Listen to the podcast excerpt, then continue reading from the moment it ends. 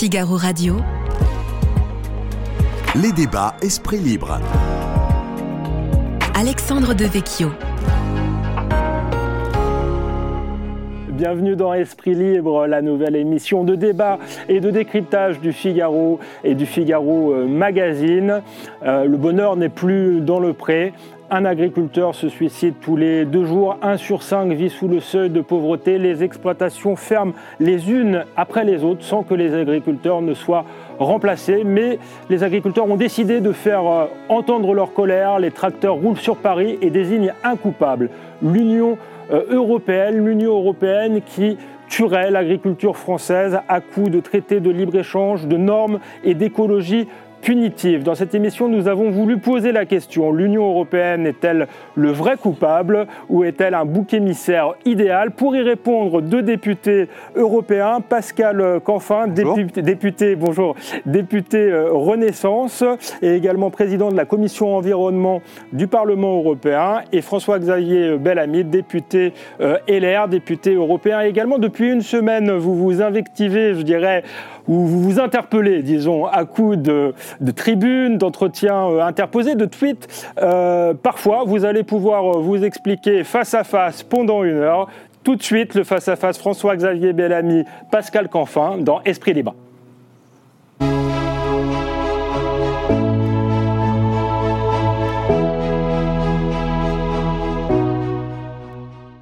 Pascal Canfin, enfin, François-Xavier Bellamy, bonjour. Bonjour. Bonjour. Euh, ravi de vous recevoir pour parler euh, pendant une heure euh, des grands enjeux de fond de cette, de cette crise agricole. François Xavier Bellamy, on va commencer avec vous parce que vous êtes l'homme par qui le scandale arrive, si j'ose dire. C'est une tribune qui m'a inspiré cette, cette, cette, émission, une tribune que vous avez publiée dans le, dans le Figaro et dans laquelle vous pointez la responsabilité écrasante, je cite vos mots, de la Commission euh, européenne dans, la crise euh, que nous vivons aujourd'hui. Vous pointez également nommément euh, Pascal Canfin, hein, que vous, vous dites... promoteur finalement de, ce pacte vert qui, qui, fait beaucoup parler et des normes qui vont avec. Pourquoi, pourquoi ce, ce, ce, coup de gueule et est-ce que l'Union européenne est vraiment coupable ou est-ce que vous vous exprimez maintenant parce qu'on est à la veille d'une campagne européenne? Non, cette inquiétude, ça fait des années que nous l'exprimons avec ma collègue Anne Sander, avec laquelle j'ai signé ce texte et qui a été pendant tout ce mandat en commission de l'agriculture pour défendre l'agriculture face à un agenda finalement très, très idéologique. Vous avez dit en commençant que nous nous étions euh, invectivés. Je crois que c'est le point le plus important et il ne faut surtout pas mettre d'invective là-dedans. Au contraire, nous, nous avons, et c'est un débat que nous partageons depuis des années avec Pascal Enfin, nous avons eu l'occasion de partager des visions qui sont divergentes et aujourd'hui, j'espère, nous allons pouvoir les expliciter pour euh, tous ceux qui nous suivront.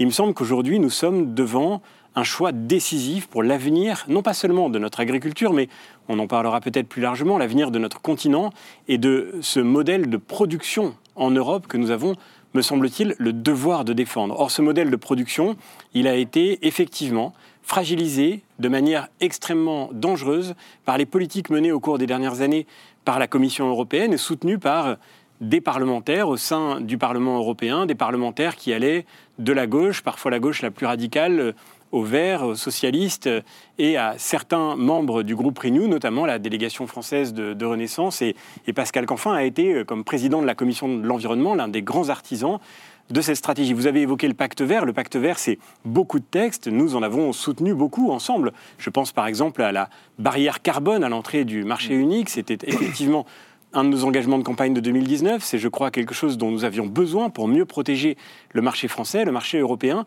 et pour reconstruire des conditions de concurrence loyales pour ceux qui produisent en Europe. C'est exactement l'inverse que font d'autres textes du pacte vert, et notamment celui qui nous a sans doute le plus opposé, un texte qui s'appelle Restauration de la nature. Ce texte avait pour but, dans la stratégie dite de la ferme à la fourchette, il y avait un ensemble de dispositions, et Restauration de la nature fait partie de cette stratégie, avait pour but de protéger l'environnement. On ne peut qu'être d'accord avec l'objectif, mais les moyens qu'il met en œuvre ont pour principal effet d'organiser la décroissance de notre production, et notamment de notre production agricole.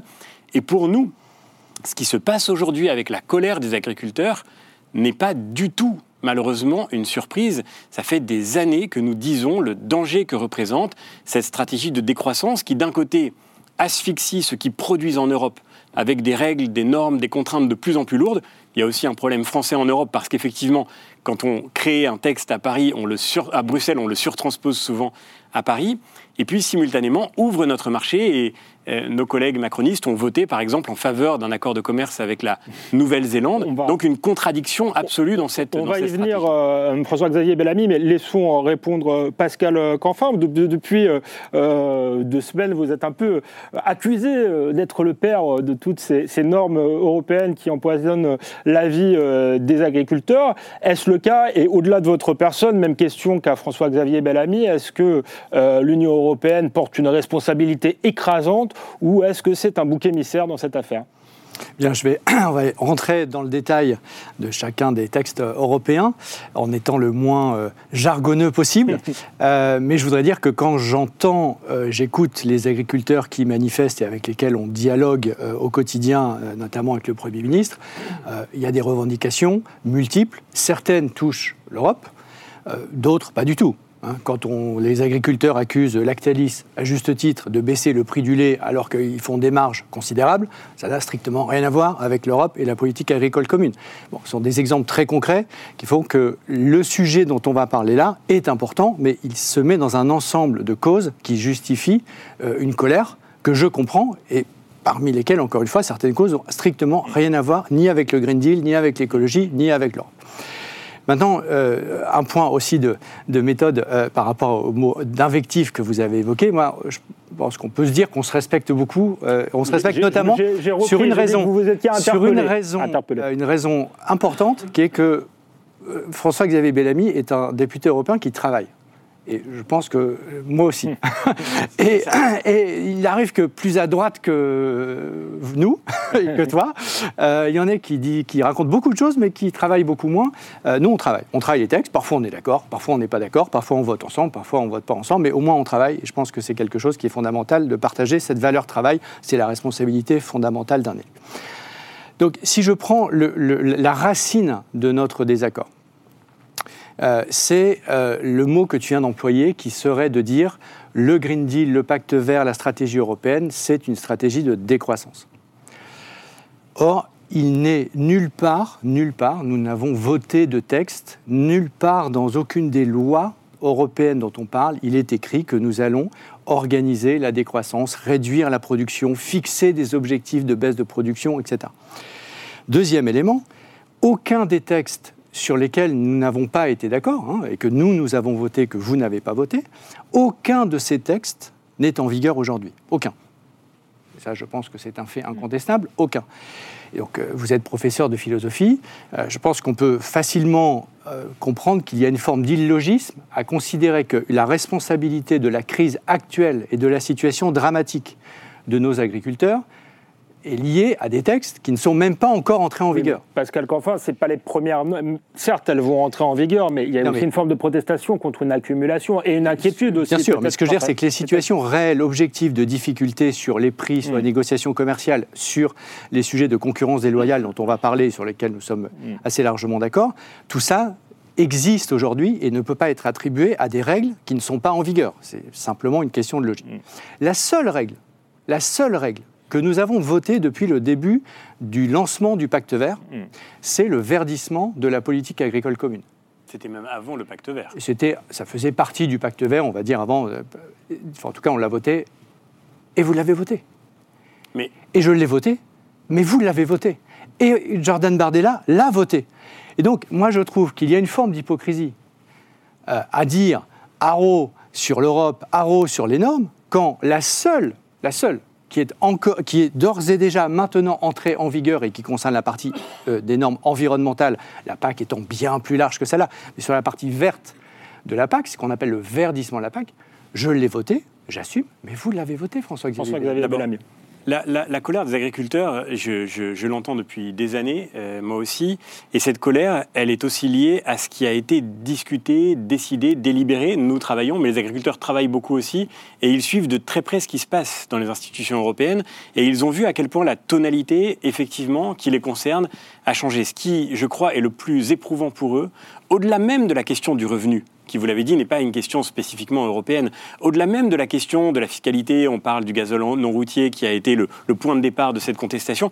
Ce qui est aujourd'hui infiniment éprouvant pour les agriculteurs, c'est le sentiment d'être en permanence suspecté, contrôlé, surveillé, soumis à une avalanche de contraintes. Et effectivement, cette avalanche de contraintes qui se discute au Parlement européen, elle part d'un parti pris de défiance et elle conduit à un résultat de décroissance. Vous dites que nous n'avons jamais voté un texte qui parle de décroissance. Effectivement, on n'a jamais voté un texte qui disait notre objectif, c'est la baisse de la production. Mais en revanche, on a voté des textes qui avaient pour effet connu, prévisible, prévu la décroissance de la production européenne. C'est le cas de ce texte sur la restauration de la nature, qui n'est même pas encore entré en vigueur en effet, mais qui a pour effet prévisible, c'est ce que disent les études d'impact qui ont été réalisées par des universités allemandes, par le département de l'agriculture américain, même nos amis américains, nos concurrents américains s'inquiètent de la stratégie européenne en matière de décroissance agricole à travers Farm to Fork.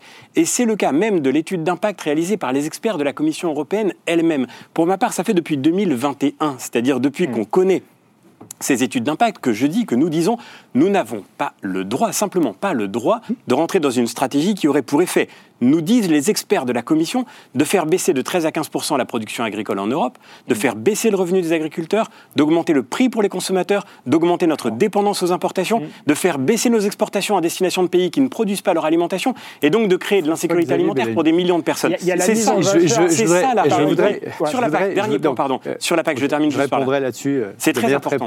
Sur la PAC, on a voté une PAC, effectivement, qui avait euh, pour effet d'insister sur la nécessité d'une transition environnementale. Mais personne ne la conteste, y compris les agriculteurs qui ont soutenu cette PAC. Personne ne conteste qu'on veuille faire mieux, qu'on veuille faire bien, qu'on veuille préserver l'environnement.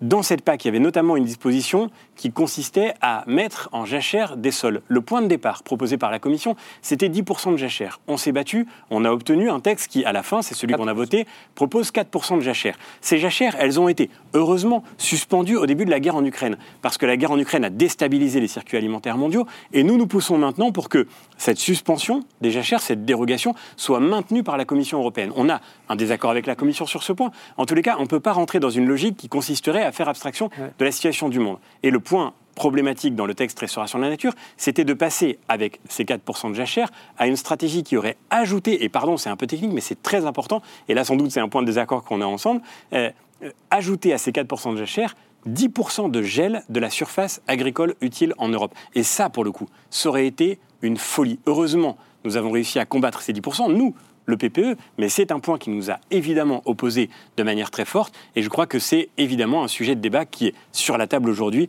grâce à la colère des agriculteurs, mais qui est un sujet d'intérêt national et d'intérêt continental pour tous les Européens. Alors, ce qui, est très intéressant, c'est qu'en en, cinq minutes d'échange, on, on a, convergé sur la PAC. Vous avez voté la PAC, j'ai voté la PAC. Mais j'ai jamais contesté ça. Bien sûr, non, parce que d'autres sont sur des, plateaux pour critiquer les mesures de la PAC qu'ils ont pourtant voté. Euh, deuxièmement, vous défendez le fait que euh, la mise en jachère soit suspendue cette année, nous aussi. C'est exactement ce que vient de dire encore le Premier ministre devant l'Assemblée nationale et c'est ce qu'on va essayer d'obtenir dès cette semaine.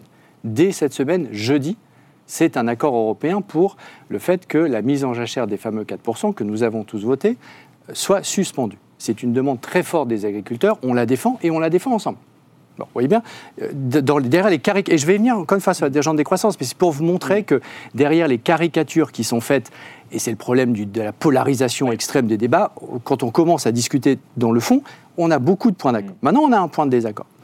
On a un point de désaccord qui serait que nous aurions voté, et j'aurais été à l'origine, mais peu importe, nous aurions voté quelque chose qui dirait il faut geler 10% des terres agricoles. Avec toutes les conséquences que vous évoquez, bien évidemment, puisque si vous gelez 10% des terres agricoles et que vous ne changez rien par ailleurs, bah oui, euh, la production baisse, les rendements euh, globaux diminuent et donc les revenus diminuent euh, et notre importation, notre dépendance aux importations augmente. Mais vous pensez vraiment que je suis suffisamment stupide pour promouvoir cela? La réponse est non. Pourquoi? Parce qu'en fait, on n'a jamais, jamais, dans aucun des textes qui a été proposé, suggéré, euh, voire contraint, euh, de euh, geler 10% des terres agricoles. Ce que nous avons dit, et pour le coup on l'a dit à plusieurs reprises, et ça on le soutient, c'est de dire que sur 10% de la totalité des terres agricoles, pas ferme par ferme, D'accord? Il y a, Mais 10% de la totalité de la superficie agricole utile, il y est ce qu'on appelle des éléments positifs pour la biodiversité. Des éléments positifs pour la biodiversité.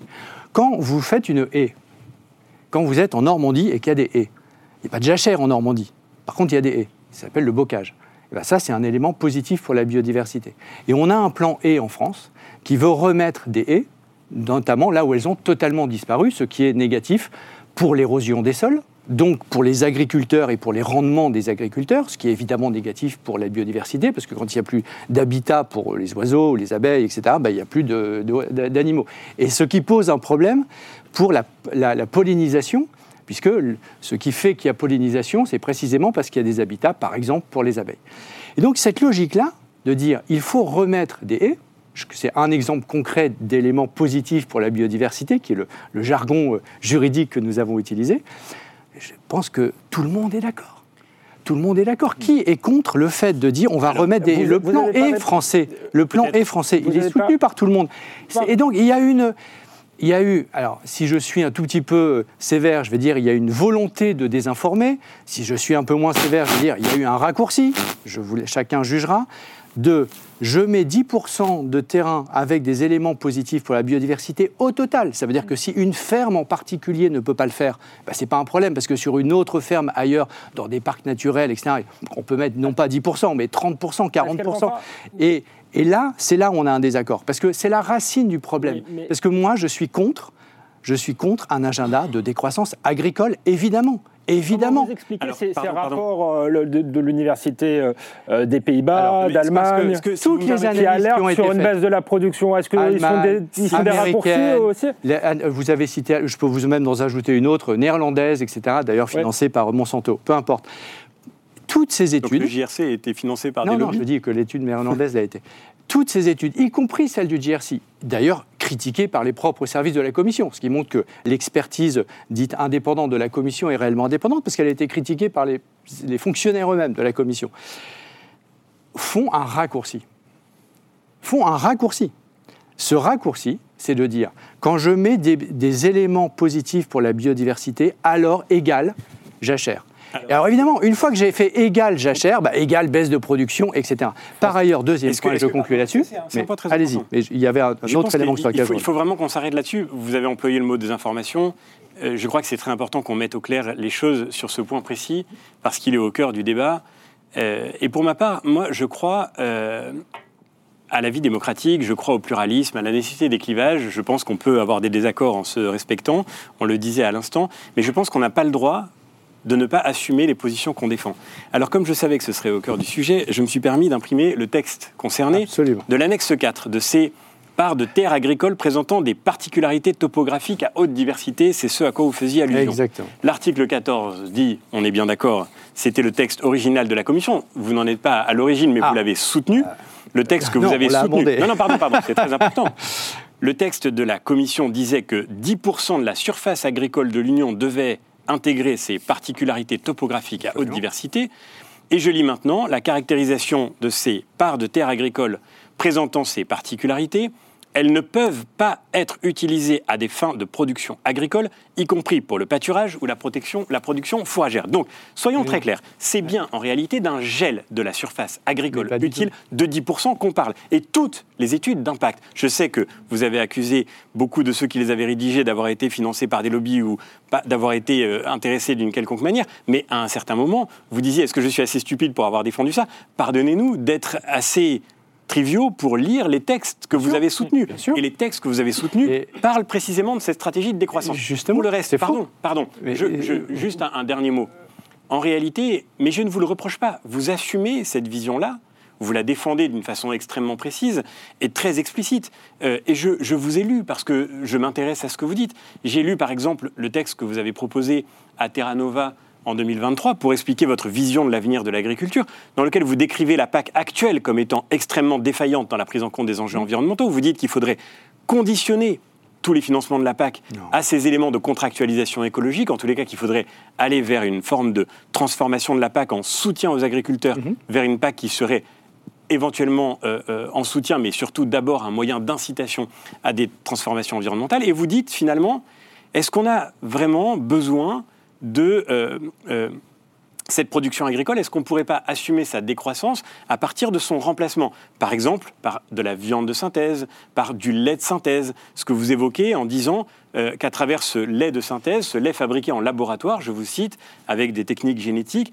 on pourrait, c'est votre expression, se passer entièrement de vache. J'ai jamais dit ça. C'est votre expression. Alors, pour le coup, Je- chacun je- pourra vous, vous- vous m'avez accusé avec cette phrase, soi-disant entre guillemets. J'ai relu l'étude, mais pas. J'ai relu ce que j'ai écrit. eh ben, c'est faux. C'est faux. référer. Ah bah, Je suis désolé de ne pas l'avoir imprimé, mais pour le coup, c'est sur le site de Terra Nova. Terra, Nova, vous allez sur les. Je n'ai jamais écrit ça. Comment est-ce que vous parlez du lait de synthèse Ah oui, ah oui, oui, ça oui, mais de dire que votre vision de l'avenir de l'agriculture on va y venir. Est-ce qu'en fait on peut On va y venir. Mais parce que c'est aussi une vision du monde. Et d'une Absolument, certaine façon, je absolument. vous reproche pas de la défendre. Je Mais vous reproche juste une chose. moi, je vous reproche de la c'est caricaturer. dire une chose à Paris et de faire le Non, contraire moi, à je vous Bruxelles. reproche, C'est ça François-Xavier qui est Bellamy, de la caricaturer. Mais pardon, mais c'est ce que D'accord vous On peut avoir des désaccords. Non, ce que j'ai, je suis favorable au fait que, par exemple, pour l'alimentation animale, on puisse se passer de- d'utiliser des- d'autres animaux et qu'on puisse créer euh, de la viande de synthèse. Absolument. De la viande. Absolument. D'abord à des animaux, on en donne d'abord. Bien à sûr des- que si, la moitié. Ah, euh, tout à fait, sauf que peut-être vous ne le savez pas, mais la moitié, la moitié de la surface agricole utile en France est utilisée pour l'élevage. Et une partie très significative de ça, d'accord, c'est on fait des animaux pour nourrir d'autres animaux. Parce que c'est euh, les carcasses, c'est des, des- des choses dont on ne mange pas. Donc il y a une grande partie du modèle économique qui repose non pas sur l'alimentation humaine, mais sur l'alimentation animale. C'était à l'époque, à l'époque, euh, euh, la, la vache folle, le scandale de la vache folle, où on avait transformé les vaches, qui sont des ruminants, en consommateurs d'autres animaux. Bon, je, je- j'espère ne- que ça n'est pas tout à fait le cas aujourd'hui dans l'élevage français. Je ce crois pas que ce soit en Ce qui jeu. était un scandale, c'était le- les traitements, les trai- le, le fait qu'il y avait des problèmes sanitaires. Mais le modèle économique, Mais ce que vous évoquez dans la note Continue. Nova, qu'on soit très clair, c'est la donc- food tech. La food donc- tech, pardon, c'est pour l'alimentation humaine. non, justement. Le lait dont on parle, c'est pour Justement, l'alimentation justement, humaine. Justement. Donc est-ce que l'idée, de ne pas tout mélanger. S'il vous plaît, Non, mais- François-Xavier Bellamy. Si on veut, on a commencé par avoir un, un- un débat qui reposait sur les faits. Maintenant, vous m'accusez de choses que je n'ai jamais dites et vous faites des grandes généralités. Donc j'en Vous reviens pouvez aux pas faits. vous de ce que mais, vous écrivez. mais pas du vous tout, mais s'il vous plaît, arrêtez de le Sur, caricaturer. sur la mise en jachère, si je peux il- il répondre, vous a parce que là, cité l'article euh, qui a été voté. Vous, vous répondez Mais- quoi alors C'est pas une mise en jachère Oui, oui, le mot jachère. Je n'ai pas parlé de jachère, Ah. j'ai parlé de gel Ah. de la surface agricole. On transforme. mais pardon, Vous êtes non mais attendez, extraordinaire. Pascal Vous êtes Canfin, extraordinaire. vous jouez Vous, il sur n'y a les mots. pas le mot vous jouez jachère. sur les mots. Il n'y a pas le mot jachère. Je n'ai Bon, jamais moi non plus vous parlé de jachère. Jamais. Mais quand vous 10%, gelez, voilà, quand vous gel. gelez, d'accord Voilà. Quand vous gelez, c'est-à-dire que vous mettez en jachère, vous mettez Non, en non, gel. non, pas du tout. Vous avez parlé de Alors, haies, on peut quand- parler de mares, on peut parler d'étangs. En tout cas, c'est de pas pour la production, qu'on soit très clair. Donc, donc ça, va, production. ça, va, ça va créer une baisse de la production. exemple, donc les, voilà. les- Bien les- sûr les que non. rapports Bien sûr que euh, non. disent juste. Bah si. Mais non, parce que les rapports. Sortons de Elles ce ne débat. peuvent pas être sortons- à des fins de production. Oui. Le, le- le bout de la phrase, mais pas la totalité. Si vous faites. François-Xavier Bellamy, il y a un panier il y a un panier d'options. Dans, d'ailleurs, vous lisez une ligne. excusez-moi, mais vous lisez une ligne sur deux pages. Donc pourquoi il y a deux pages? C'est l'un des critères. ça Exactement, c'est l'un des critères. C'est ce que je veux dire. c'est François. Non, mais nécessaires. si on peut équilibrer le temps de parole, Eh oui, mais- ce serait formidable. Ouais. Donc, On finit que- là-dessus parce qu'il y a beaucoup de sujets à à évoquer. Évidemment, évidemment, mais donc, il y a plus, il y a un panier d'options qui sont offerts aux agriculteurs. Et tant mieux, parce que s'il y avait une seule option, ce serait la catastrophe. Dans ces options, il peut y avoir la jachère, comme il peut y avoir autre chose. Et s'ils choisissent une de ces options parmi les temps, alors il y a telle et telle condition. On va pas tout rentrer, on va pas rentrer dans le détail. Mais simplement, c'est si pas ça extrêmement compliqué, pages, justement, c'est bien les évidemment extrêmement compliqué pour être le plus proche possible du terrain. Parce qu'un agriculteur en Grèce, en Lituanie, en France, etc., c'est pas la même chose. Donc il y a des tas d'écosystèmes différents. Donc on rentre un peu dans le. Re- revenons Maintenant, justement J'en reviens. Je reviens. Donc ça veut dire que j'insiste sur le fait que la caricature qui en a été faite est fausse. Deuxièmement, toutes les études qui ont été faites in- n'intègrent aucune, aucune des mesures que nous prenons en parallèle pour accompagner les agriculteurs et leur donner davantage de solutions. J'en donne une sur lesquelles nous sommes d'accord. Les nouvelles techniques génomiques. Nouvelles techniques génomiques de façon à ce que les semences euh, soient euh, accélérées de façon à ce qu'on regarde les, éléments qui peuvent se faire dans la nature à l'intérieur de la même espèce, et j'insiste sur ce point puisque c'est ça qui est la grande différence avec les OGM, euh, c'est que c'est à l'intérieur, il n'y a pas de croisement d'espèces, c'est à l'intérieur de la même espèce. La semaine dernière, la semaine dernière, nous avons voté, ensemble d'ailleurs, dans la commission environnement que je préside, le développement, l'autorisation en Europe des nouvelles techniques génomiques, ce qui était une demande très forte des agriculteurs. Mm. Donc oui, moi je suis pour l'innovation. Alors c'est pour ça que je suis pour l'innovation aussi, pour ne pas la laisser, et c'est d'ailleurs un rapport, et on va venir sur le lait de synthèse si vous voulez, la viande de synthèse, à Singapour et aux États-Unis. Et qui défend cette position? Les sénateurs LR. Les sénateurs LR, où il y a un rapport du Sénat piloté par les sénateurs LR qui disent quoi? Qui disent on doit s'interroger, et c'est exactement ma position. Je n'ai pas la réponse, parce que ça pose plein de sujets, vous avez raison, mais on doit s'interroger sur le fait de se dire est-ce que cette innovation-là, eh bien, on va se laisser tailler des croupières demain par ceux qui sont en train de les développer et dont les coûts aujourd'hui sont plus élevés, mais demain ont vocation à diminuer drastiquement, quels sont les trois pays au monde qui ont déjà autorisé les brevets, euh, les start-up, etc. Tout est parti, c'est les États-Unis, Singapour et Israël. Canfin, D'accord? Est-ce que demain, on va laisser sur des marchés qui sont des marchés où euh, euh, on ne consomme pas directement la viande, où on ne consomme pas directement le lait, ou alors qui sont des marchés ultra transformés. Donc je ne parle pas de l'escalope de poulet, je ne parle pas de la bouteille de lait, mais vous prenez euh, de la poudre de lait, par exemple, je suis absolument certain, absolument certain, que dans 5 ans, c'est de la poudre de lait de synthèse qu'on importera de Singapour, des États-Unis et d'Israël, et nous on sera là et on dira ah ben non, nous on le fait pas, faut- et on sera sorti du vous jeu. Me faites, vous me faites la transition parce que les, les agriculteurs, à la limite, beaucoup, quand on les écoute, euh, expliquent qu'ils pourraient euh, accepter les normes, euh, qui sont même parfois pour une forme de, de- de sobriété, mais qui ne comprennent pas qu'on leur impose euh, des normes et que dans le même temps, euh, on importe euh, de, pays qui eux-mêmes ne respectent pas ces, ces- ces normes-là. Ils mettent notamment en cause les traités de libre-échange. Il se trouve qu'il y a un traité qui vient d'être voté, c'est le, le- le traité avec la Nouvelle-Zélande. Je crois que vous l'avez voté. Pourquoi? Donc, deux choses. Pourquoi on vote certains accords de libre-échange et on s'oppose à d'autres accords de libre-échange? Je vais donner celui pour lequel on s'oppose fortement et sans Emmanuel Macron, je peux vous dire que l'accord Mercosur avec le Brésil, l'Argentine et toute la zone d'Amérique du Sud serait déjà en vigueur. C'est la France, parfois toute seule, toute seule, 1 contre 27, qui a dit jamais nous ne ratifierons cet accord. Résultat des courses, cette semaine, on a obtenu qu'il n'y ait toujours pas d'accord euh, du Mercosur. Et je constate que Un report hein, de l'accord. de- nous sommes d'accord sur ce pas, sujet, pas une mais annulation. euh, absolument un report parce que nous sommes minoritaires en Europe, mais pour l'instant, nous mettons un veto, Hmm. d'accord, et on le continuera à le mettre parce que nous sommes contre cet accord. Pour la Nouvelle-Zélande. Par contre, donc là-dessus, on est totalement aligné. Je note que, Je- je les- suis- je note que malheureusement, les deux personnalités politiques au sein de la Commission européenne qui poussent le plus, le plus pour cet accord, c'est le commissaire au commerce, PPE, votre famille politique, la présidente de la commission PPE, votre famille politique. Parce Bien, que je ferme ce cette sont- parenthèse. Je, je- je- je note simplement, ce sont des sujets qui sont plus nationaux que politiques, on en conviendra. Il y a des Verts au Parlement européen qui votent tous les accords de libre-échange. Il y a des collègues Je suis d'accord. de nos... De nos, de tout nos- ça pour dire que nous sommes vraiment, vraiment pas responsables de cette situation, contrairement à ce que j'ai pu entendre. Je suis très heureux que la France tienne cette position. Je me borne à observer que sur le Mercosur, ça n'a pas toujours été le cas. Emmanuel Macron, en 2017, déclarait qu'il fallait signer le plus rapidement possible le Mercosur. En 2020, déclarait qu'on serait gagnant à signer le Mercosur. On est très reconnaissant aux agriculteurs aussi d'avoir porté cette cause. Je pense qu'on va venir à la Nouvelle-Zélande. Mais Ça fait, franchement, euh, François-Xavier Bellamy, c'est- vous pouvez c'est- pas accuser Emmanuel Macron de ne pas être solide, euh, Disons droit dans ses bottes sur le Mercosur. sur le Bah, ce qui Mercosur. compte, c'est les actes. Répondez Maintenant, sur la Nouvelle-Zélande, parce qu'on a compris que vous ne serez pas d'accord, mais les, les- Moi, je ne suis pas dans une logique de principe pour ou contre les accords de libre-échange, parce que ça, c'est de l'idéologie et c'est du dogmatisme. Alors, vous avez ceux qui sont toujours pour, et vous avez ceux qui sont toujours contre. Moi, c'est pas ma ligne, et c'est pas ligne de la majorité. On regarde accord par accord. Est-ce que c'est notre intérêt C'est pas notre intérêt. Sur la Nouvelle-Zélande et demain le Chili, parce qu'on va voter le Chili aussi. Je vais vous expliquer pourquoi et on n'a aucun problème. Je prends l'ensemble de la- de l'accord Nouvelle-Zélande.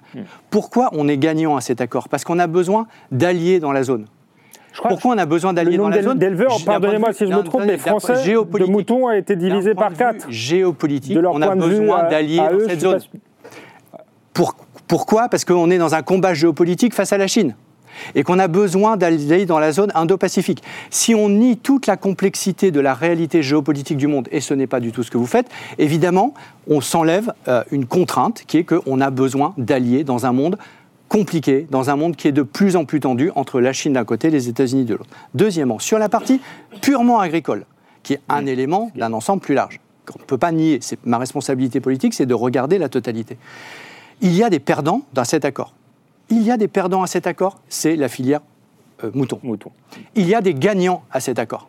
C'est la filière vin et spiritueux. Parce que le, le vin et le spiritueux exporteront davantage en Nouvelle-Zélande, et, Et- tant mieux pour eux. Et ils exportent donc- pas de toute façon? Ah, ça, je veux dire. Ce sont euh, des ça, produits de moi- haute qualité. Savez, à ce moment-là. ce De.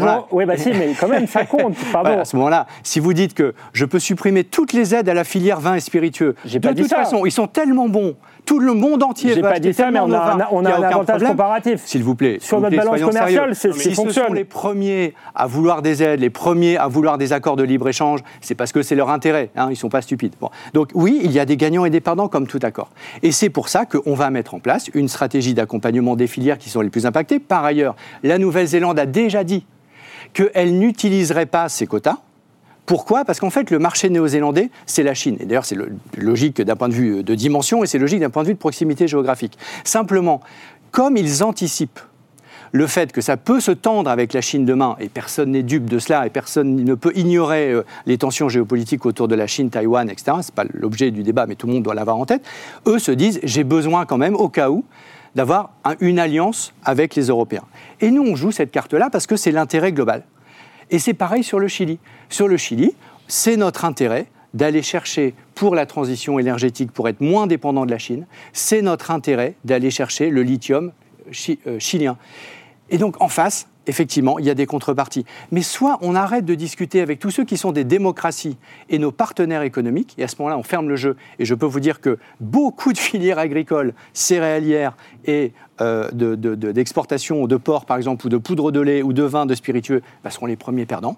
Parce que eux, ce sont des exportateurs, et d'ailleurs notre balance est exportatrice. Ça prouve bien qu'on a intérêt économiquement Grâce aux au accords de libre-échange. mais pour le reste, c'est- plus le cas. Oui, mais alors donc il, y a- il faut trier, il est faut dire même- que, il faut dire que euh, en fait on, on Ah, on est on quand même sur une pente descendante. C'est une, euh, une information qu'il faut préciser. Bien sûr, vous avez raison, mais c'est pas lié à des accords qu'en plus on n'a toujours pas votés puisqu'ils sont toujours pas en vigueur.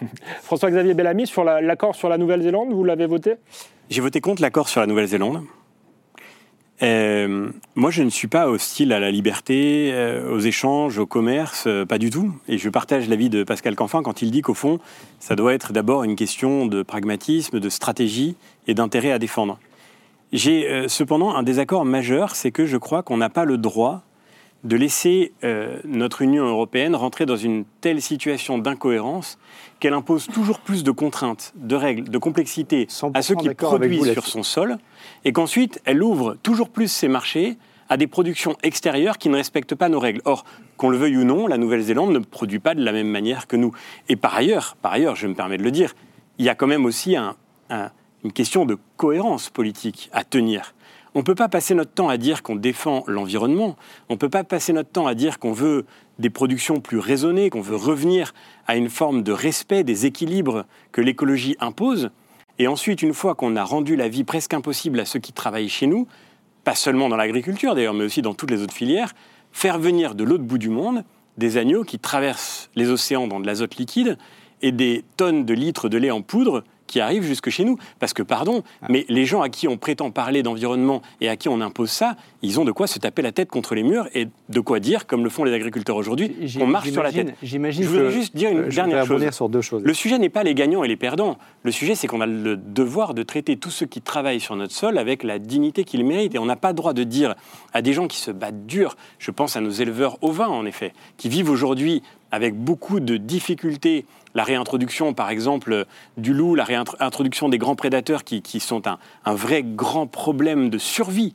pour l'élevage ovin aujourd'hui, notamment l'élevage dans la nature, l'élevage dans les pâturages, qui, cons- qui constitue aussi un élément clé de l'aménagement des territoires, de la vie de nos, territoires. On n'a pas le droit de leur dire ensuite, en fait, on va vous mettre en concurrence avec une production industrielle néo-zélandaise, euh, et, en plus, euh, on passe notre temps à leur faire des leçons d'é- d'écologie et des leçons d'environnement. Encore une fois, c'est une question aussi de respect pour ceux qui produisent. Un dernier élément. Le sujet est aussi d'avoir un regard stratégique sur la production européenne. Produire en Europe, ça peut coûter plus cher que de devenir dépendant d'une protection extérieure. Ça peut coûter plus cher, mais on s'est rendu compte ces dernières années Mmh. que ça Avec devait être essentiel. notamment. Nous, c'était notre premier engagement en 2019. On avait dit la nécessité de protéger le marché européen, pas parce qu'on a peur de la concurrence, mais pour rétablir des conditions de compétition loyale. C'est ce qu'on a fait ensemble avec la taxe carbone aux frontières. C'est pas qu'on ait peur de la concurrence ou de la liberté, c'est qu'on n'a pas le droit d'organiser contre ceux qui produisent chez nous cette concurrence déloyale qui vient du décalage entre les règles qui sont imposées à nos propres producteurs et aux producteurs mondiaux on est rentré dans cette expérience incroyablement euh, traumatisante pour tous nos pays que, avec le Covid, on a été obligé de voir nos infirmières se faire des blouses avec des sacs poubelles pour aller à l'hôpital parce qu'on n'avait plus de quoi fabriquer de quoi les protéger. On ne savait plus faire des masques, on ne savait plus faire des tests. Et on s'est rendu compte de notre dépendance. Avec la guerre en Ukraine, on s'est rendu compte que nos forces armées ont trois jours de munitions devant elles et qu'on ne sait plus les fabriquer. Donc on a toucher du doigt ce que ça voulait dire d'être devenu dépendant. Est-ce qu'on doit faire la même chose maintenant avec notre agriculture pour se rendre compte du problème? Parce que les tensions géopolitiques qui surviennent, elles peuvent effectivement aussi demain créer une crise alimentaire mondiale. Et à ce moment-là, c'est pas le lait en poudre néo-zélandais qui nourrira nos enfants. Et donc il faut qu'on ouvre les yeux sur cette nécessité. On s'est battu au Parlement européen, ça a été aussi un de nos points de désaccord. Et j'ajoute ça juste en une phrase. Mais on s'est battu aussi pour défendre cette vision stratégique de la production européenne sur des enjeux aussi importants que l'énergie.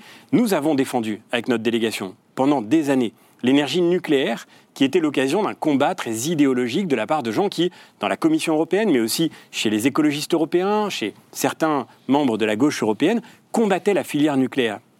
Et d'ailleurs, vous avez aussi expliqué qu'il fallait absolument, c'était ce que vous défendiez en 2018 quand vous étiez à l'époque au WWF, euh, vous disiez que se lancer dans la construction de nouvelles centrales nucléaires, ce serait un suicide industriel, je vous cite. Quand j'ai déposé au Parlement européen un amendement pour inclure le nucléaire dans les fonds de REPowerEU, 210 milliards d'euros, vous avez voté contre, avec toute votre délégation. Nous, nous défendions au contraire la nécessité de faire en sorte que nous puissions produire notre énergie en Europe, pendant que vous votiez pour inclure le gaz dans les fonds de transition juste. Donc la dépendance la dépendance qui est aussi liée à ce modèle d'énergie intermittente, les éoliennes, les panneaux solaires, qui en fait ne nous permettent pas de compter sur la sécurité d'approvisionnement. Cette vision stratégique de la production en Europe, c'est celle que nous avons défendue, mm. et nous l'avons défendue, c'est vrai, euh, souvent, il faut bien le dire, euh, sous vos critiques assez rudes, vous expliquez à l'époque que nous étions climato-sceptiques, que nous étions le Trumpisme européen, nous, mm. avec nos collègues des Républicains parce que nous avions le mérite de dire, bah oui, c'est vrai qu'on ne peut pas passer notre temps à rendre la vie impossible à ceux qui produisent en Europe pour ensuite se rendre dépendants de ceux qui produisent ailleurs. C'est ça Alors, la réalité Emmanuel du débat Macron lui-même parle de, souveraineté euh, alimentaire et de souveraineté euh, européenne. Nous aussi, nous aussi. Aucun problème à parler de souveraineté alimentaire. Bah, parlons de la souveraineté, parlons de nos dépendances. Je ne peux pas répondre sur le nucléaire, sinon on commence à partir dans toutes les directions. C'est dommage. Bah, je veux bien, je veux bien, mais euh, à ce moment-là, on change l'angle du débat qui n'est plus tout à fait agricole. J'ai aucun problème. Les le nucléaire, parce vous avez, on a vous avez, on a vous avez ouvert sur l'agriculture, mais la, souveraineté alimentaire, sujet, malgré tout, est-ce qu'on s'expose pas à une dépendance euh, très, très importante Premier sujet, les clauses miroirs. D'accord? On, on, est d'accord pour dire que nous ne devons pas euh, mettre en concurrence nos agriculteurs sur des normes environnementales d'un côté si les importations qui rentrent dans le marché européen ne les respectent pas. qui va vérifier avec le traité Nouvelle-Zélande ce, que disent les agriculteurs, si on ne va pas envoyer des fonctionnaires européens en Nouvelle-Zélande? Exactement. Vous, devez, vous venez à l'instant de donner la réponse pourquoi ces clauses miroirs ne sont pas dans les accords de libre-échange. Pourquoi elles ne sont pas dans les accords de libre-échange, François-Xavier Bellamy? Tout simplement parce qu'il faudrait les négocier avec nos partenaires et que bien évidemment, ils n'en ont pas forcément envie. Donc ce qu'on fait, c'est qu'on ne les négocie pas. On fait quelque chose de beaucoup plus radical. On les applique et on les décide nous-mêmes. Je vais vous donner deux exemples. Les antibiotiques. Nous, on a interdit de, nourrir, enfin de nourrir, pardon, excusez-moi, de soigner les animaux avec certains antibiotiques. Ce n'est pas le cas, par exemple, aux États-Unis ou ailleurs. Eh bien, on a interdit l'importation de bœuf américain ou canadien ou brésilien soignés avec des antibiotiques qui sont interdits chez nous. Clause miroir, revendication française, victoire française. Mais dans l'accord Nouvelle-Zélande, ce n'est pas le cas. Mais s'il vous plaît, euh, je, viens de le dire, vous ne négociez pas ça dans les accords de libre-échange. Mais vous ne le négociez pas dans les accords de libre-échange parce que vous les appliquez de manière souveraine ailleurs. Et je vois ailleurs. Pas comment on va empêcher. Il y a des produits utilisés par les agriculteurs néo-zélandais que nous allons importer indirectement. Aucun, François-Xavier Bellamy, vous êtes un bon connaisseur du droit européen, aucun accord de libre-échange, n'est supérieur au droit européen. Ce qui veut dire que je négocie certains éléments des tarifs douaniers avec nos partenaires pour des raisons géopolitiques que nous assumons totalement, parce qu'on veut construire une Europe puissance. Et si on veut construire une Europe puissance face à la Chine, face à Poutine, face aux États-Unis de Trump, eh ben, il faut bien des partenaires et des alliés. C'est tout, c'est comme ça, c'est la vie. Par contre, on ne négocie pas avec eux les clauses miroirs. On les impose à côté des accords. Et ça écrase les accords. Donc, je vous donne un deuxième exemple, les néonicotinoïdes. Nous avons, vous savez, vous savez bien, interdit en France et en Europe des néonicotinoïdes. C'est pas si clair que ça, parce que souvent, quand on parle aux, agriculteurs, ils disent que c'est utilisé en Allemagne et en Belgique. Exactement. Bon, donc on l'a interdit en France. Puis on s'est dit, ah. c'est pas normal, donc on l'a introduit, on l'a interdit en Europe. C'est fait. Non. Ah si, 4 sur 5 sont interdits en Europe. Oui, mais sauf qu'aujourd'hui, les Allemands et les Belges donnent des dérogations à leurs agriculteurs. Tout à fait. Et peut-être que vous avez vu que la justice belge, saisie par la Commission européenne, en octobre 2023, a condamné le propre gouvernement belge qui avait mis des dérogations contre l'avis de la Cour de justice. Qu'est-ce que ça veut dire? C'est un peu technique, mais ça veut dire quoi? Ça veut dire que si on ne construit pas une architecture européenne intégrée, eh ben à ce moment-là, c'est la concurrence déloyale et c'est la loi de la jungle entre nous. Et donc, on a fait exactement ce que les agriculteurs demandent, à savoir pas de normes chez nous qui ne s'imposent pas en Europe. On a gagné cette bataille avec la Commission européenne qui maintenant interdit les néonicotinoïdes partout en Europe. non mais attendez, je ne suis pas allé au bout du raisonnement. Et donc c'est fait. Il y a des pays qui veulent tricher. Eh bien on les condamne. Et, maintenant la dérogation belge, elle est sortie du jeu. Et puis ça, c'est à l'intérieur de l'Europe. Et maintenant, ce qu'on fait avec les néonicotinoïdes, c'est que depuis le 1er janvier 2023, c'est l'importation de produits avec des résidus de néonicotinoïdes du Brésil, des États-Unis, du Canada, c'est les trois pays essentiels, sont interdits. C'est nous qui l'avons fait. D'accord? C'est notre victoire. Donc tous les autres partis politiques parlent de ces clauses miroirs, nous on les fait. C'est la grande différence. Et je peux vous dire que les agriculteurs, ils voient la différence. J'ai l'impression qu'on vit, euh, pour le coup sur ce point, j'ai vraiment l'impression qu'on vit dans des réalités parallèles. Parce que quand vous allez voir des betteraviers dans le nord de la France. Ce qu'ils vous disent concrètement, c'est qu'on voit arriver aujourd'hui, effectivement, en France, parce qu'en quelques années seulement, notre filière betteravière s'est effondrée. On voit arriver en France du sucre qui est fabriqué dans les autres pays européens en utilisant ces dérogations qui n'ont pas toutes été condamnées. Non, c'est pas vrai. ça n'est pas vrai. C'est la, Roumanie et la Belgique, pour être très précis. Le dire. Et c'est parce qu'on a la capacité de les faire condamner. Sur le néonicotinoïde en enrobage, comme vous le savez sans doute.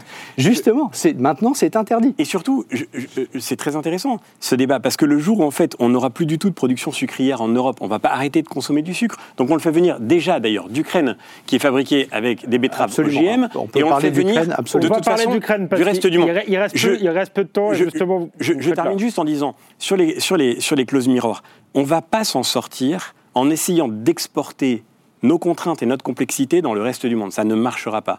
Donc il y a un moment où il faut aussi qu'on garde la capacité de produire en Europe. Et ça veut dire être raisonnable, être pragmatique. Le défi climatique, il est devant nous. Mais la réalité du défi climatique, c'est pas que, comme le pense la Cour des comptes, c'est l'élevage bovin qui crée le problème du dérèglement climatique. Le vrai problème, il se trouve dans le fait que la Chine a annoncé en 2022 qu'elle ouvrait deux nouvelles centrales à charbon chaque semaine. Les ordres de grandeur, ils sont là. Et l'Europe, elle peut retrouver son sens en servant de levier à la décarbonation des grands producteurs mondiaux. Si l'Europe arrête complètement d'émettre du carbone, si l'Europe arrête complètement de polluer, elle peut y parvenir en arrêtant complètement de produire. Mais à ce compte-là, elle va devenir entièrement dépendante d'une pollution importée. Donc le sujet, et ça c'est pour le coup un magnifique défi. Non, parce que nous sommes responsables de ça, parce que nous sommes des consommateurs. Et en consommant ce qui a été produit et donc si, si on fait, si précisément on fait la relance du nucléaire, si on est en train de faire dans une région que je connais bien, la région des Hauts-de-France dont je viens, la réindustrialisation verte des Hauts-de-France, de Valenciennes à Dunkerque, des dizaines de milliers d'emplois industriels qui avaient disparu quand moi j'étais gamin,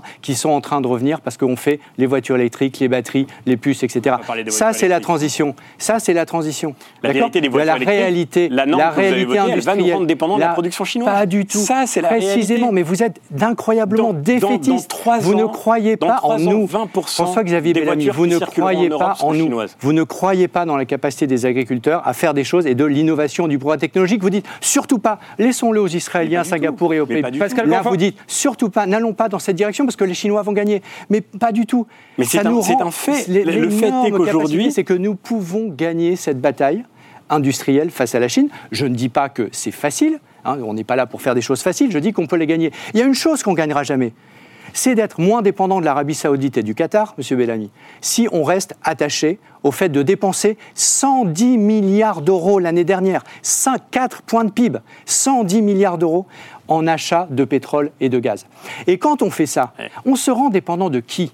On, est on se rend dépendant de Nous, on a- l'Algérie, on a fait- régime démocratique que vous soulignez, que vous, que vous, auquel vous êtes très attaché, j'imagine. On se rend dépendant de qui? De la- de la- de la- l'Arabie Saoudite, du Qatar, du Kazakhstan et des États-Unis, demain peut-être de Donald Trump. Pardon, mais Donc ça veut dire quoi? Ça veut dire que réduire notre dépendance aux énergies fossiles, c'est augmenter notre souveraineté géopolitique, notre autonomie dans un monde compliqué. Et c'est réduire notre Mais- dépendance à mais- qui? mais À des pays qui financent l'islam radical, au premier rang desquels les puissances du Golfe, auxquels, auprès desquels nous achetons massivement notre pétrole et notre gaz. extraordinaire, Et donc, si pardon, vous voulez qu'on soit je- moins dépendant, d'eux, je ne vous accuse pas, évidemment, mais la réalité, c'est que si on reste dépendant du pétrole et du gaz, et parce qu'on ne ferait pas la transition écologique, eh ben, résultat des courses, on est dépendant de régimes qui financent l'islam radical. Donc cinq nous, notre volonté, faut- c'est d'être indépendant. Et on peut gagner cette bataille. Et nous, on y croit. faut qu'on on parle, de, industriels faut qu'on parle de, de- de l'Ukraine. Vous nous avez parlé tout à l'heure des, des- des- Est-ce que je peux répondre sur ce point? Très rapidement. alors. Vous, vous, vous prêchez un convaincu, Pascal Canfin. Eh ben, Pourquoi est-ce que j'ai défendu la filière nucléaire avec détermination Moi aussi. Même quand vous la combattiez? Non, Mais- pardon. non, mais Excusez-moi, là, pour le coup, on va quand même mettre les choses à plat. qu'est-ce qu'on a voté récemment? Qu'est-ce qu'on a voté Mais est-ce que c'est pas trop Bien tard. Pascal Canfin Une fois que les filières sont, c'est comme pour les betteraves, vous nous avez parlé de recours en justice, mais une fois que les filières sont, sont à plat, c'est c'est plus compliqué de les redresser quand même. Bah, Il y a eu déjà Qui- des pardon, conséquences. je- je- je termine juste, je termine juste. Et- Pardon. et après- Vous voulez, a- la, revendication principale des agriculteurs, c'est qu'il y ait une concurrence équitable. C'est Exactement. exactement ce qu'on est en train Exactement. d'organiser. Je vous ai Exactement. donné des exemples précis sur le sujet précis des betteraves et des Je, je néonicotinoïdes. termine juste sur ce point. C'est ce qu'ils veulent. Qui, qui nous rend dépendants aujourd'hui des importations d'énergie fossile? Ceux qui effectivement ont combattu pendant des années la filière nucléaire, ceux qui ont fermé Fessenheim, ceux tout. qui ont fait voter la programmation pluriannuelle de l'énergie qui devait fermer 14 réacteurs nucléaires supplémentaires. Et je termine juste en un point. Pardon, pardon, pardon. C'est pas moi qui ai... le nucléaire, ça fait de l'électricité, d'accord? Le pétrole, le pétrole, ça fait du carburant, d'accord? Donc arrête, arrête, c'est totalement faux ce que vous venez de dire. Sauf si, sauf si, sauf si, quand même vous qui avez on voter le électrifie, 100% véhicule sauf électrique. si, et justement, Voilà. sauf Donc, si on il y a quand même une électrifie. connexion entre les deux, Eh ben bien oui, parce qu'on l'a faite. Il y a aussi parce qu'on l'a aussi mais vous avez été opposé. Il y a aussi une connexion entre les deux parce qu'il y a deux grands choix de mix énergétique en Europe. Il y a celui que la France pouvait euh, euh, encore euh, considérer comme étant d'une actualité incroyable, avec un, un mix énergétique fondé massivement sur le nucléaire qui nous rendait extrêmement résilients. Et de, et de On côté, pardon, On renouvelable suppose le complément des importations On gazières. C'est la raison pour laquelle vous avez voté pour l'inclusion du gaz Non. dans le fonds de transition juste, et nous l'avons combattu. Votre Donc vous voyez part- qui nous rend dépendants des fossiles Et par ailleurs, votre- sur les régimes, parti sur l'a les voté régimes très étrangers, largement. Je suis désolé, il reste régimes- 5 minutes. le- Il reste étrangers. 5 minutes, il faut qu'on parle de- de- Dans de- le budget de- 2020, une partie de transfert des fonds de la PAC aux subventions à la Turquie. Donc on va peut-être éviter de se soupçonner d'alimenter des régimes étrangers qui nourrissent l'islam politique. C'est pas nous qui l'avons fait, pardon. Euh, Et, et par ailleurs, tous les amendements que nous avons déposés pour mettre fin aux subventions qui sont versées à la Turquie dans le cadre d'un processus d'adhésion qui est devenu un scandale moral, vous avez toujours combattu les amendements que nous avons déposés sur ce point. bien, Donc on on va peut-être, on va flux pas rentrer. On, vous, on va vous mettra pas d'accord là-dessus. Sur le nucléaire, ce sera un autre Non. débat. Juste sur l'Ukraine. Euh, L'Ukraine, ça, ce qui fait peur aux agriculteurs, c'est effectivement l'élargissement qui a été décidé. Et euh, dès maintenant, on importe, juste rappeler quelques éléments factuels et vous, vous pourrez répondre. On importe dès maintenant, sans droit de douane, euh, euh, tout un tas de, de produits euh, d'Ukraine, mais c'est surtout que l'Ukraine, le quatrième producteur mondial de, de céréales, ce sont d'immenses exploitations de 500 000 hectares, parfois la taille du Jura. Ce sont aussi des salaires à 200 euros mensuels et pour le coup l'absence totale de normes phytosanitaires. Idem avec le, le- le poulet qu'on importe aujourd'hui Absolument. massivement. Pour le coup, on n'y est pas du tout en termes de Donc- normes euh, euh, équivalentes. Est-ce qu'on ne prend pas un risque Si, euh, là de je- mettre je- tout je- simplement à bas notre modèle agricole européen? 100% d'accord avec ce que vous venez de dire. C'est pour ça que là, maintenant, a priori, cette semaine, on ob- va obtenir de changer les règles pour remettre des tarifs, donc des tarifs douaniers, sur les importations, notamment de poulet, puisque c'est la filière qui est la plus touchée en, en France et en Europe, sur ce qui vient d'Ukraine. Pourquoi on, pourquoi on est dans cette situation? Il ne faut jamais oublier que si on est dans cette situation, c'est parce que l'Ukraine a été attaquée par la Russie. Euh, Oui. Sinon, on n'aurait jamais fait tout ça. Bien. La Russie- la- L'Ukraine est en guerre contre l'invasion russe, défend nos valeurs Et donc, on a une solidarité économique légitime avec eux. Et c'est pour ça qu'on a baissé les droits de douane sur un certain nombre de productions pour leur permettre d'écouler leur production qui sinon serait restée bloquée. Maintenant, il se trouve que dans ce contexte que l'on soutient, il y a un cas particulier qui est celui de la volaille où la filière est totalement déstabilisée. Et ça fait deux ans qu'on a alerté, deux ans, par écrit, la Commission européenne en disant on est bien évidemment solidaire, mais sur ce point-là, attention, c'est trop risqué. Et c'est pour ça que maintenant, alors vous allez me dire c'est trop tard, ça fait deux ans qu'on le dit, je suis d'accord. Plus 74% de, de vous, ukrainiens. Vous pouvez me donner tous les chiffres que vous voulez, je les partage. On a même signé des, questions écrites à la Commission européenne pour dire ça ne peut pas durer. Mm. Il a fallu cette crise, hein, je suis d'accord, je pense qu'on est d'accord là-dessus, il aura fallu cette crise pour que on retrouve un point d'équilibre, parce que je pense que personne dans cette salle ne dit, OK, on ne va plus être solidaire avec les Ukrainiens, mais qu'on retrouve le point d'équilibre qui fait qu'on remet sur un certain nombre de quotas des tarifs, voire bien distinguer ce qui vient dans nos assiettes dans l'Union européenne et ce qui transite par l'Union européenne, mais qui repart ailleurs, par exemple au Moyen-Orient. Voilà, ce, travail est en train d'être fait. Je voulais rassurer la filière euh, volaille de ce point de vue, et j'ai très très bon espoir que dans les tout prochaines heures, tout prochains jours, ce soit un dossier qui soit maintenant derrière. Xavier Bellamy, c'est une bonne chose si, c'est fait. Je crois qu'Ursula von der Leyen disait qu'il n'en était pas question. Si elle a changé d'avis, c'est ah, tant mieux. Elle n'a pas changé spontanément. Euh, mais, ce qui se pose à plus long terme, c'est l'entrée tout simplement de l'Ukraine euh, dans l'Union européenne, qui à ce moment-là sera euh, le, plus grand producteur de céréales, par exemple, en, Europe, ce qui risque de, bouleverser totalement l'équilibre de la politique agricole. Comment on anticipe cela Est-ce que quelqu'un l'anticipe euh, d'ailleurs euh, aujourd'hui? D'abord, il, y, a le sujet immédiat qui est celui que, vous évoquez, que Pascal Canfin évoquait. Euh, c'est effectivement une alerte qu'on a partagée. Nous aussi, depuis deux ans, nous écrivons courrier sur courrier, nous alertons la Commission européenne. Et c'est vrai que ça pose plus largement un problème qui, moi, m'a marqué pendant tout ce mandat. Je retrouvais l'autre jour, j'étais alors un tout nouveau parlementaire.